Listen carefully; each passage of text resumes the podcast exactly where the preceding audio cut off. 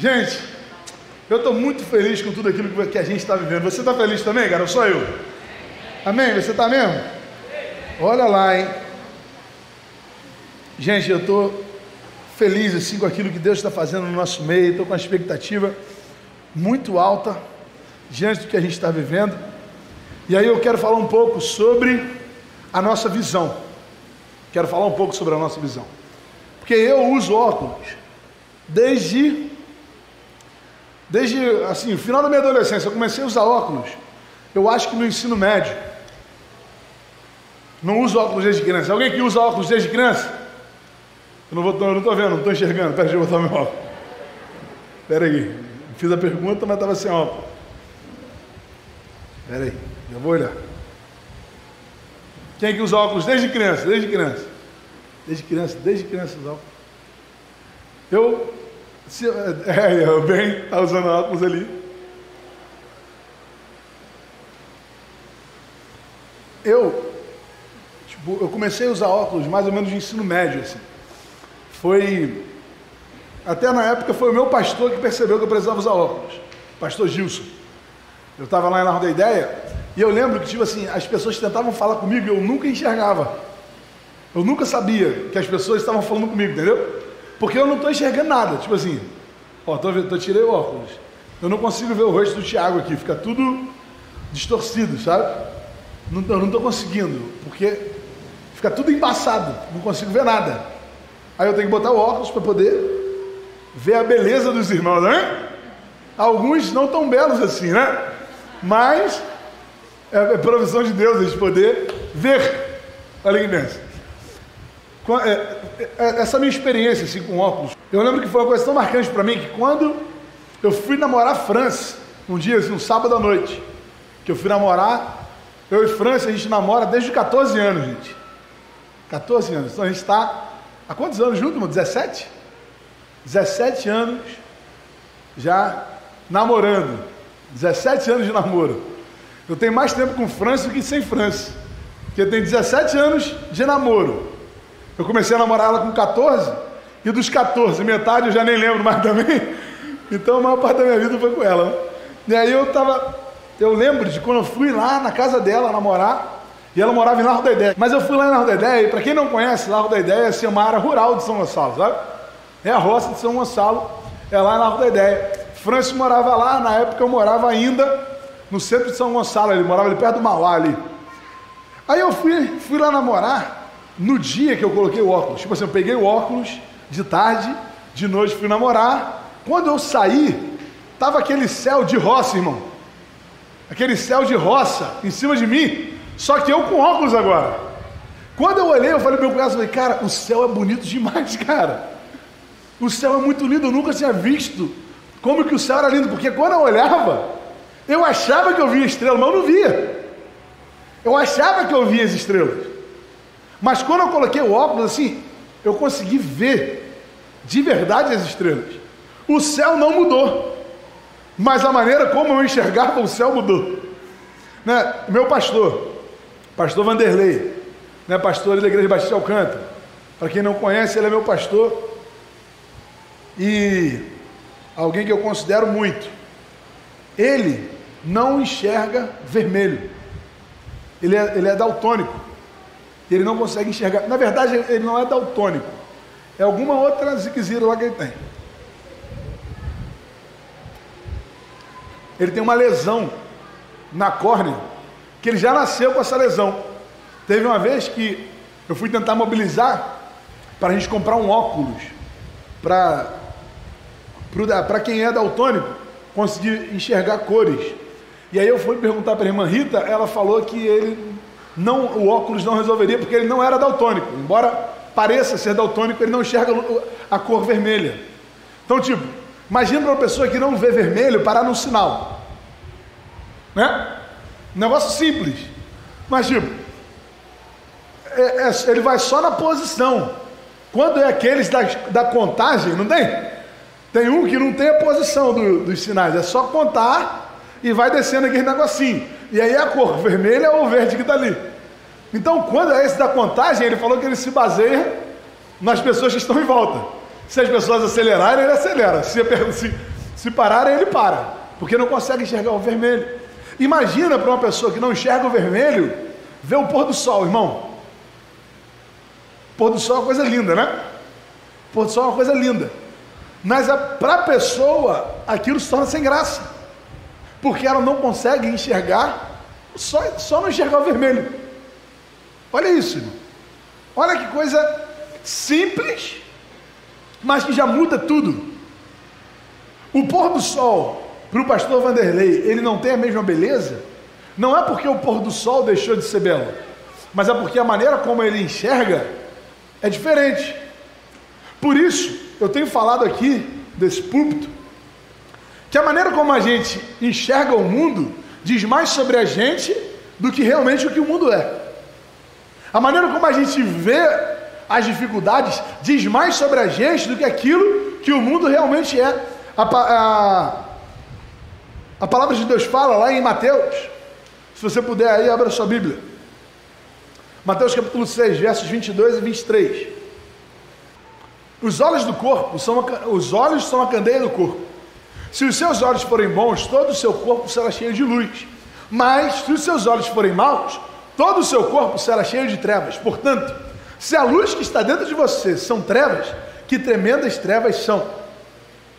Eu quero pensar com você sobre a nossa visão e sobre como isso influencia. Tem um filme que é muito muito conhecido, eu até eu ainda não vi, cara, mas eu deveria ter visto já. Sabe? Falta de vergonha na cara minha nunca ter visto esse filme na minha vida.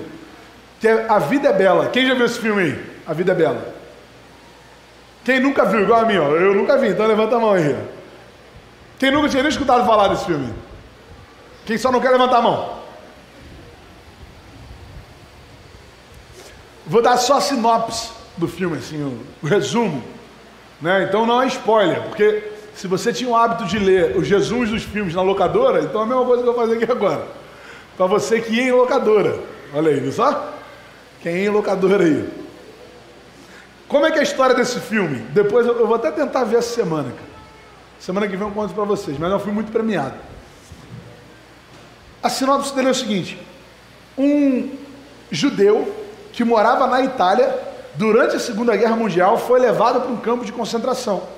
Chegando no campo de concentração, ele foi junto com seu filho. Ele tenta usar de brincadeira para fazer com que o filho dele não perceba o grau de tudo que está acontecendo. Então, por exemplo, se vem um soldado, ele finge que é uma brincadeira que o soldado está fazendo.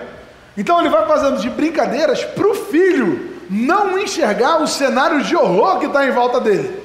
O cenário mudou? Não mudou, irmão. Mas a maneira como o filho dele enxergava isso fazia com que a vida fosse bela.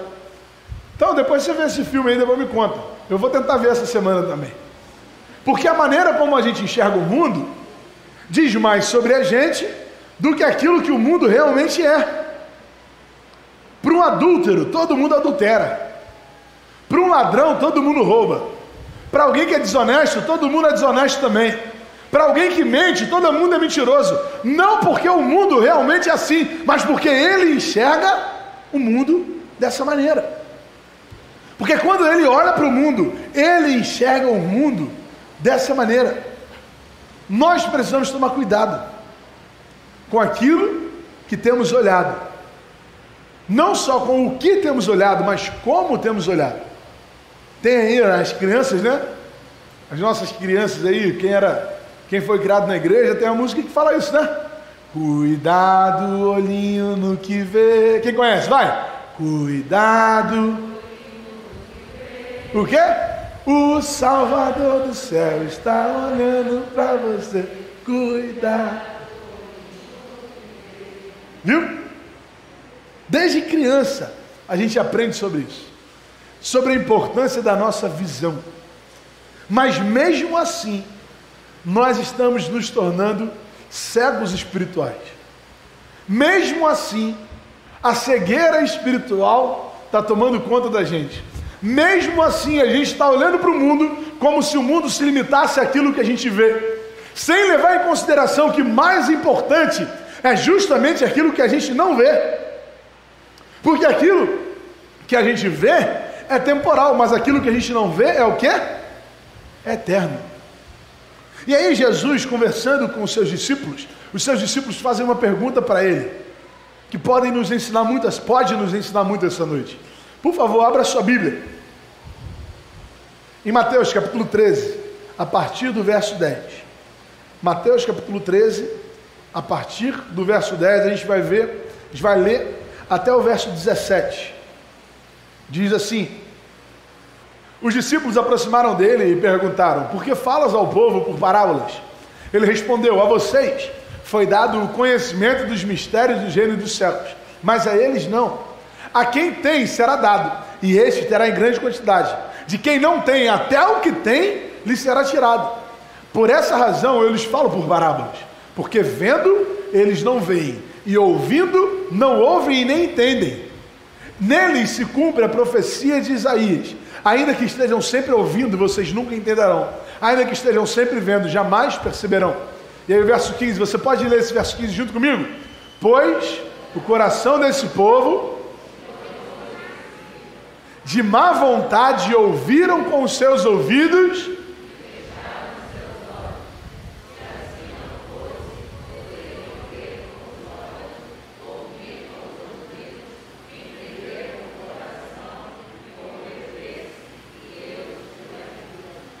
Agora leia isso com vontade, irmão. Esse verso 16 você tem que ler com vontade, estilo BM. Vamos lá. Mais felizes.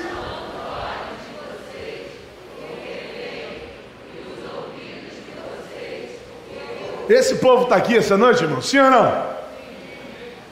Nós somos felizes porque somos capazes de ver. Somos felizes porque somos capazes de ouvir. Ouvir e ver o que? Ouvir uma voz que não é audível e ver uma coisa que não é perceptível. Porque Jesus está falando aqui, felizes são aqueles que veem e que ouvem. Mas um pouco mais à frente, quando ele fala com Tomé, ele fala assim: ó, bem-aventurados aqueles que não viram, mas creram. Então, irmão, não é sobre o que os nossos olhos carnais são capazes de ver mas aquilo que os nossos olhos espirituais são capazes de ver. O apóstolo Paulo, escrevendo a sua carta, uma das suas cartas, eu não estou não, não me recordando aqui qual foi, ele fala assim, ó, se não me engano foi a igreja de Éfeso, ele, ele fala assim, ó, eu oro para que os olhos espirituais de vocês sejam abertos. Eu oro para que os olhos espirituais de vocês sejam abertos. Nós temos vivido um tempo de cegueira espiritual porque estamos enredados, estamos entrelaçados com aquilo que é material. Estamos, é, é, fomos engodados por aquilo que é capaz de se enxergar. E para a gente não ser pego, para a gente não viver esse período de cegueira, primeiro, tem duas coisas só. Primeiro, a gente precisa olhar para os céus, irmão. A gente precisa olhar para o reino dos céus. O texto que a gente acabou de ler, fala assim: ó, a vocês foi dado o conhecimento dos mistérios do reino dos céus. A vocês foi dado o conhecimento dos mistérios do reino dos céus. E sabe qual é o mais interessante disso? Esses mistérios não são descobertos, eles são dados. A vocês foi o que? Foi dado.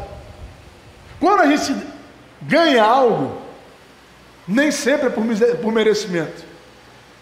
Nem sempre é por merecimento. Quando a gente ganha algo, você pode ganhar alguma coisa assim, que você fez por merecer. Ganhar uma nota 10, amém? Ganhar aí um, um presente, sei lá, de, de marido do ano, amém? Aí, ó. Ó, ó, ó uma sugestão aí. De esposa do ano, dá aí um, um presente aí de Natal aí caprichado aí para dar uma dar um reforço.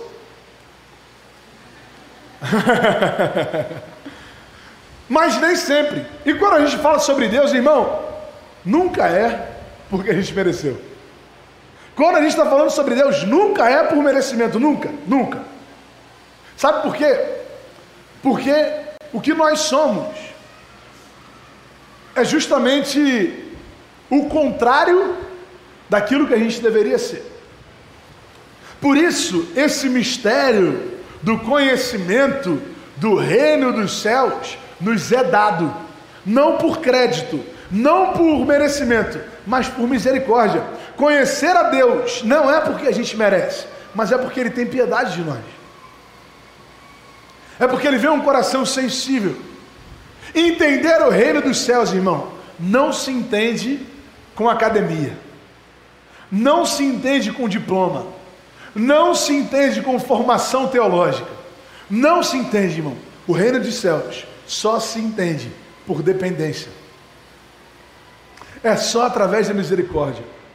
Jesus tem um momento que ele se encontra com um homem chamado Nicodemos. E Nicodemos era alguém formado, sabe? Nicodemos era alguém que conhecia da Torá, era um mestre da lei. Era alguém que tinha conhecimento profundo daquilo que todos haviam falado sobre Deus. E ele se encontra com Jesus porque aquilo que ele estava vendo confundia aquilo que ele tinha aprendido há tempo atrás. Tudo aquilo que ele estava vivendo ficou, gerou uma confusão na cabeça dele, porque ele estava pensando, eu imagino, né, a cabeça de Nicodemos, eu estou vendo isso, mas o que eu aprendi não foi isso. Eu estou presenciando, a minha experiência é essa, mas o, tudo que eu estudei até hoje não fala sobre isso. E aí Nicodemos encaixotou Deus, irmão, falando que Deus funciona desse jeito, igual a gente faz. Igual a gente faz. Achando que Deus vai se manifestar de uma maneira específica. E aí lá em João capítulo 3, se você tiver com sua Bíblia aberta, acompanhe comigo essa leitura. Lá no verso 10, 11 e 12. João capítulo 3, verso 10, 11 e 12. Diz assim, você pode ler comigo? Você. Vamos, vamos do início, né? Eu pulei ali, né? Disse Jesus: Você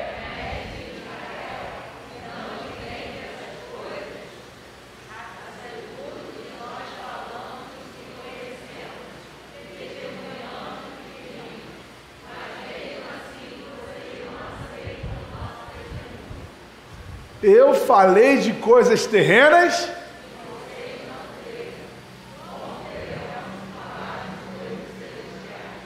Irmão, eu falei isso no primeiro culto, às 17h30, e vou falar de novo.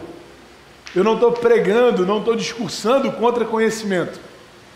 Eu estou discursando contra independência.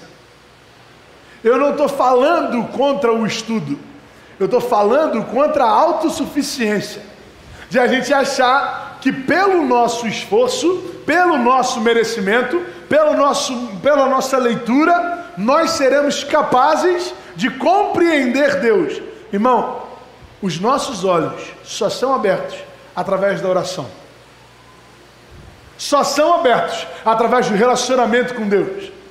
Só são abertos quando nós reconhecemos a nossa fraqueza. Lá em Mateus capítulo 11, verso 25, Jesus disse assim: Eu te louvo, Pai, Senhor dos céus e da terra, porque escondestes essas coisas dos sábios e cultos e as revelastes aos pequeninos. Mais uma vez, irmão, irmão, nós temos visto grandes homens e mulheres caindo por confiarem apenas no seu próprio conhecimento por confiarem apenas na sua própria formação, por confiarem de que a palavra de Deus não é suficiente, por confiarem que a palavra de Deus está atrasada, é retrógrada, por confiarem que a palavra não é de Deus, mas apenas Deus usou alguns homens para registrar a sua história. Pessoas que estão caindo num liberalismo, Existe uma corrente, irmão, que você precisa tomar muito cuidado. Se chama liberalismo teológico. Toma muito cuidado com esse povo, irmão. Porque eles tentam normatizar Deus. Eles tentam colocar Deus num caixote. Tentam explicar logicamente aquilo que é espiritual. Tentam explicar milagres. Tentam explicar o sobrenatural. Meu irmão, nós só vamos conhecer a Deus através da misericórdia dEle porque ele escondeu dos sábios e revelou aos pequeninos. Se isso não acontece, a gente vê uma religiosidade verdadeira nascendo dentro do povo. Porque, irmão, religiosidade não é tradicionalismo. Religiosidade não é isso. Porque a gente viu um povo que idolatrava a religião de uma maneira. E a gente está vendo nascer um povo que idolatra a religião de outra maneira. E Deus não está em nenhum lado e nem outro. Deus não está falando nem com um e nem com o outro. Porque a religiosidade mata. Saber sobre Deus sem conhecer Deus de verdade gera morte. Foi isso que aconteceu com Paulo. Foi isso que aconteceu com Paulo. Por isso, irmão, essa noite, que a sua oração seja que o Senhor abra os seus olhos espirituais. Amém? Para nós não sermos cegos. Para que a gente não viva uma cegueira espiritual. Só a dependência e a oração pode fazer isso com a gente. Para não sermos cegos também, nós não podemos deixar com que as coisas de Deus sejam um costume para nós. Boa parte dos irmãos aqui são crentes de bom tempo, é ou não é? Boa parte dos irmãos aqui já são crentes há alguns anos. E sabe qual é o perigo disso? A gente se acostuma com o Evangelho, irmão. A gente se acostuma com os cultos, a gente se acostuma com a igreja, a gente se acostuma. E aí, olha o que, que fala o verso 15, que você leu aí junto comigo, de Mateus capítulo 13, o verso 15, olha o que, que fala. Pois o coração desse povo se tornou o quê? O coração desse povo se tornou insensível. Quando Jesus está falando sobre esse povo, ele não está falando sobre os gentios. Ele não está falando sobre o povo que estava longe do conhecimento da Torá. Ele está falando sobre o povo que estudava a Torá. Ele está falando sobre o povo que pesquisava sobre Deus. Mas teve o coração deles insensível, porque encheu. Aí viu? Deixa eu beber isso aqui logo que acaba com esse problema, né? Pega aqui para mim, Glauco, por favor. Toma aí. Que isso, hein? Aí, reflexo, hein, filho?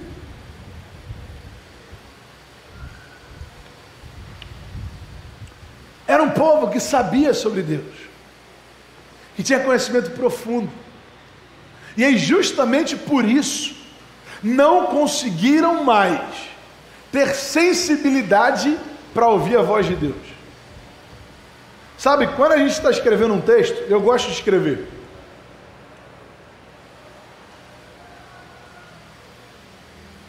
Eu não, tô, eu não tenho, não estou escrevendo assim nesses últimos meses por causa da nossa correria aqui, né? Tá tudo acontecendo tão rápido que não dá para escrever. Mas, mas, eu tenho o hábito de escrever sempre, ó. Aqui, ó, tá o sermão todo, ó. Aqui, ó, tudo que eu vou falar tá aqui. Eu escrevo tudo. Por que, que eu escrevo tudo? Porque quando eu escrevo, eu começo a memorizar, sabe? Eu tenho essa, esse hábito. Se eu escrever, eu memorizo. Aí eu vou, boto só um negocinho aqui, ó. Algumas coisas em destaque, em vermelho. Por exemplo, o pastor Vanderlei não, não ia enxergar ali, não.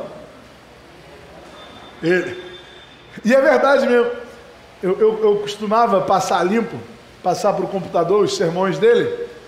E o caderninho dele é sempre preto e azul, assim. Quando quer dar um destaque, ele vai botar um azulzinho. Aí eu vou, eu ponho aqui, mas eu escrevo tudo, que eu gosto de escrever. Mas se você for pegar para ler, você vai ver que tem vários erros. Vários erros ali de português, de pontuação, de digitação, porque eu escrevo, mas eu não, não reviso. E quando eu reviso, às vezes que eu consigo revisar, que eu consigo ler de novo, eu já faço isso com a minha própria vista, assim. E aí a minha vista já está cansada daquele texto. Eu não percebo os erros que eu cometi ali, porque eu já me acostumei. Eu já me acostumei com o texto. Quando eu vou ler, aquilo ali já passa batido. O que, que eu tenho que fazer? Pedir para uma outra pessoa ler, para ver se ela está entendendo, para ver se a pontuação está certa. Por exemplo, eu tenho o hábito de, de. Tenho hábito não, né? Mas já escrevi algumas lições da Escola Bíblica Dominical para a revista da MCM, lá da, da nossa convenção. Vou ter, irmão, vou ter o privilégio de escrever uma revista DBD ano que vem. Olha que benção. Olha que legal, né? Então é uma coisa que eu nunca imaginei na vida. Eu, porque eu, quando eu fui, quando eu comecei na BD, eu não sabia nem orar, cara. Então, hoje poder escrever uma revista da Escola Bíblica Dominical é um privilégio muito grande para mim. Estou compartilhando com vocês aqui, porque creio que vocês ficam alegres também junto comigo, hein? Aí, quando eu escrevo uma lição, principalmente quando vai publicar, sabe, vai para uma revista ou um site, alguma coisa assim, eu peço para outras pessoas lerem. Por quê? Porque essas pessoas não estão com a vista acostumada. Elas não entenderam o porquê eu escrevi. Quando eu leio, eu sei o porquê eu escrevi o que eu escrevi. Mas de repente alguém não entende e fala assim, cara, por que você escreveu isso? Ah, eu quis dizer isso. Não, mas se você usasse a palavra tal, se fizesse desse jeito, seria melhor.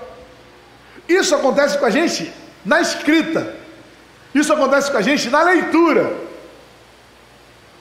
Por que, que isso não vai acontecer com a gente na nossa vida com Deus? Por que, que isso não vai acontecer com a gente no nosso relacionamento com Deus? Por quê? Afinal de contas, quando a gente sobe naquela escada, a gente já sabe o que vai acontecer. A gente já sabe os louvores, a gente já sabe a pregação, a gente já leu a Bíblia, a gente sabe a hora que as crianças vão subir, a gente sabe a hora do ofertório, a gente sabe o momento dos anúncios. Pô, a gente é crente há muito tempo. Existe um problema, irmão. Que o nosso coração se torne insensível com as pontuações de Deus. Que o nosso coração se torne insensível com os nossos próprios erros. Meu irmão, qual foi a última vez que você sentiu de verdade a presença de Deus no seu coração.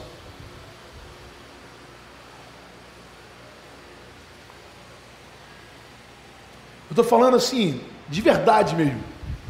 Para você, não estou falando de arrepio. Estou falando aquilo que você sentiu e você falou assim: Eu sei que Deus está aqui. Eu sei que Deus está falando comigo. Eu sei que Deus está agindo através de mim. Qual foi a última vez que a gente viveu isso? Você não precisa me responder, mas eu queria que você fosse sincero com o seu coração agora e se respondesse: qual foi a última vez que você sentiu verdadeiramente a presença de Deus? A voz de Deus falando ao seu coração? Esse texto, se você voltar esse versículo 15, um pouquinho antes, um pouquinho antes, fala assim: por essa razão eu lhes falo por parábolas, porque vendo eles não veem, e ouvindo não ouvem nem entendem. Neles se cumpre a profecia de Isaías. Ainda que, estejam, ainda que estejam sempre ouvindo, vocês nunca entenderão. Ainda que estejam sempre vendo, jamais perceberão. Pois o coração desse povo se tornou insensível, de má vontade ouviram com seus ouvidos e fecharam os seus olhos se assim não fosse, poderiam ver com os olhos, ouvir com os ouvidos, entender com o coração e converter-se, e eu os curaria. Esse texto às vezes é usado para embasar de que Deus escolheu alguns para serem salvos e outros para não serem salvos. Eu creio de uma maneira diferente e eu preciso te ensinar da maneira como eu creio. Porque se eu te ensinar diferente do que eu creio, eu vou estar sendo mentiroso. Eu creio que o problema dali não era Deus escolher alguns para ouvirem e outros não. O problema é que alguns tiveram o seu coração insensível, assim como Nicodemos. Assim como aconteceu com Nicodemos. Assim como nós lemos nesse texto de João no capítulo 3. Tantas coisas, irmãos.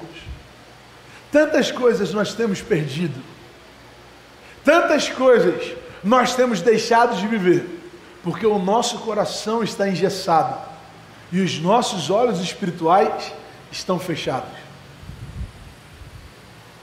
Irmão, você acha que não dá tremedeira ter uma visão daquilo que Deus está querendo fazer? Você acha, irmão, que não bate aquele frio na barriga, de olhar aquele nosso galpão e falar assim, rapaz, eu estou tirando aquele pessoal lá que estava tranquilinho lá em cima do, do Veloso, estou trazendo para cá, comprando um monte de coisa, pagando um monte de coisa. Você acha, irmão, que não dá frio na barriga? Dá, irmão. Dá. Dá. Mas, irmão, eu nunca quero ser insensível àquilo que Deus quer fazer através da nossa vida. Eu não quero ser insensível. Eu não quero viver engessado na minha maneira de enxergar Deus.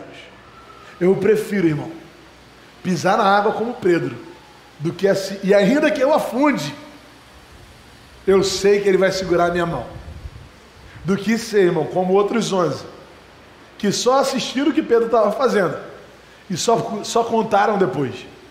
Você já, você já leu o Evangelho de Pedro na Bíblia? Já, o Evangelho de Pedro na Bíblia, você leu? O Evangelho de Pedro na Bíblia, não é a carta de Pedro. O Evangelho de Pedro na Bíblia. Tem o Evangelho de Pedro? Não. Tem o Evangelho de quem? De quem? Vai, me ajuda aí, vai. Na ordem. O primeiro Evangelho é qual? Mateus. O segundo? Terceiro? E o quarto? João. Onde você leu essa história de Pedro? Foi no Evangelho de Pedro? Você leu no Evangelho de quem? De quem estava dentro do barco, irmão. Você leu no Evangelho de quem estava dentro do barco. Mas só Pedro viveu. Os outros tiveram que contar aquilo que Pedro viveu.